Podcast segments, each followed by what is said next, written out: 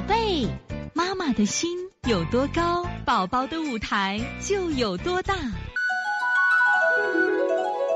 现在是王老师在线坐诊时间。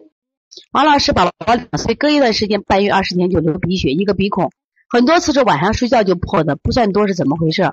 刚出生的宝宝有黄疸，黄疸值十二点七，该怎么推？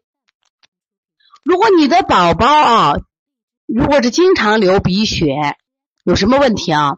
我跟你讲，流鼻血一般情况下这三种：第一种，过敏体质的孩子，他鼻干鼻痒，他也流，但是这个血不多，就他痒啊。其实他的鼻黏膜很脆弱，你容易稍微一碰就会流血。还有一种就是脾不出血，脾不出血，就孩子脾虚，这时候的血会流的多一些。还有一种叫肝的离经之血，喜欢小孩现在脾气大，就是刚才说他吐虚木摇了呀，吐虚木摇，肝火很旺，这叫肝的叛逆之血、离经之血。这个时候出血的话，血量也会大，你看你的孩子是哪种情况的。那宝宝有黄疸，黄疸值十二点七，其实也不要太多担心啊。为什么？其实，在我们这一代人生育的孩子的时候，几乎就没有黄疸。其实生理性黄疸都正常。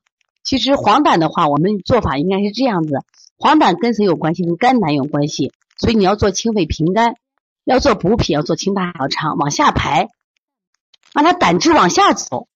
大便变成黄色了就好了。如果是这个胆汁不往下走，中医里面有一个人体的七七理论，圆周运动就讲胆随胃降。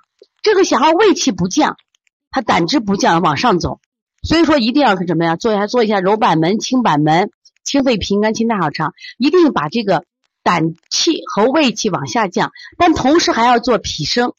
这就是黄老师课里面要讲的，叫就是我们说。这个人体的圆周运动也非常好啊！现在很多有名的中医都是按照这个黄元玉的这个圆周运动来给治病的。